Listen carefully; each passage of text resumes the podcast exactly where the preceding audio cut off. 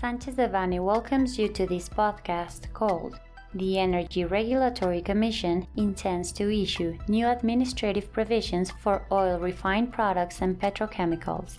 We remind you that this material is only informative and cannot be considered legal advice. For more information, please contact our lawyers directly.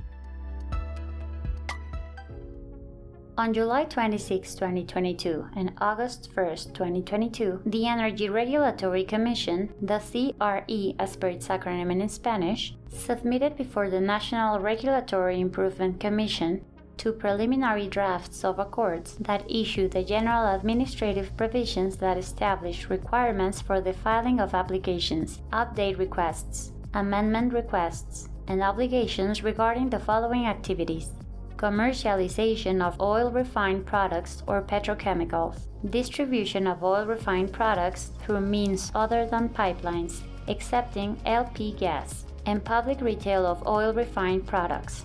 The new provisions on oil refined products and petrochemicals are comprised by two regulatory instruments one related to the commercialization of oil refined products or petrochemicals and distribution of oil refined products through means other than pipelines except in LP gas, and the other directed towards strengthening the regulation on the public retail of oil refined products. Regardless of the particular differences linked to the technical and regulatory nature of each activity, the new provisions intend to reassert and collect in one updated document per activity the regulations that have been issued from time to time and up to this date with regard to such activities through accords or other documents issued by the CRE. Particularly, the new provisions outline in a detailed manner the procedures to be followed as well as the requirements to update and or amend the permits corresponding to each activity that was included in a broad manner in different accords of the CRE, such as the now abrogated Accord number A019-2021 substituted by Accord A015 2022, so that as a result of the issuance of such, the specific provisions with regard to such activities would be abrogated.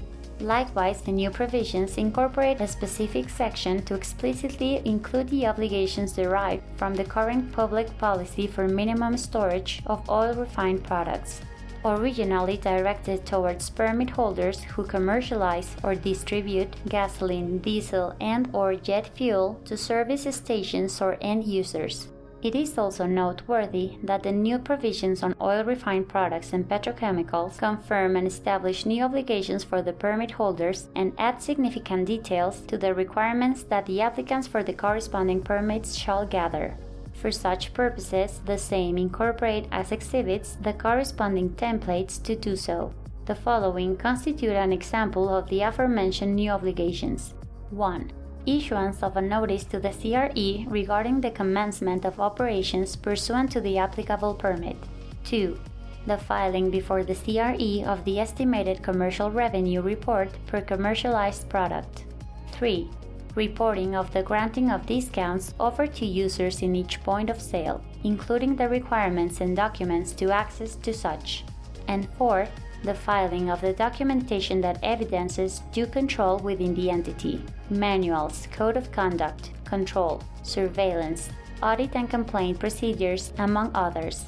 While one of the purposes of the issuance of the new provisions is providing legal certainty with regard to the aforementioned permitted activities, pursuant to the corresponding regulatory impact assessment, the truth is that the same entails a significant administrative burden and broadens the margin of error for those subject to compliance with the same, which, pursuant to the transitory provisions, will have 90 calendar days to do so, after which the CRE may begin penalty procedures our energy and administrative and constitutional litigation teams have reason to think that the new provisions may generate adverse material effects for our clients in the energy sector.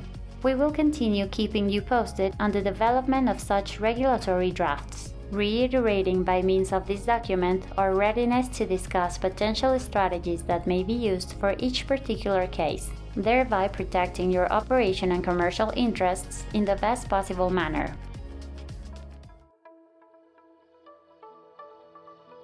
This content was prepared by José Antonio Postigo Uribe, Guillermo Villaseñor Tadeo, Alfonso López Lajud, Gerardo Prado Hernández, Verónica Esquivel Patiño, José Antonio Telles Martínez, Mauricio León Alvarado, Tania Elizabeth Trejo Galvez, and Paulina Doen Castillo, members of the Energy Industry Group.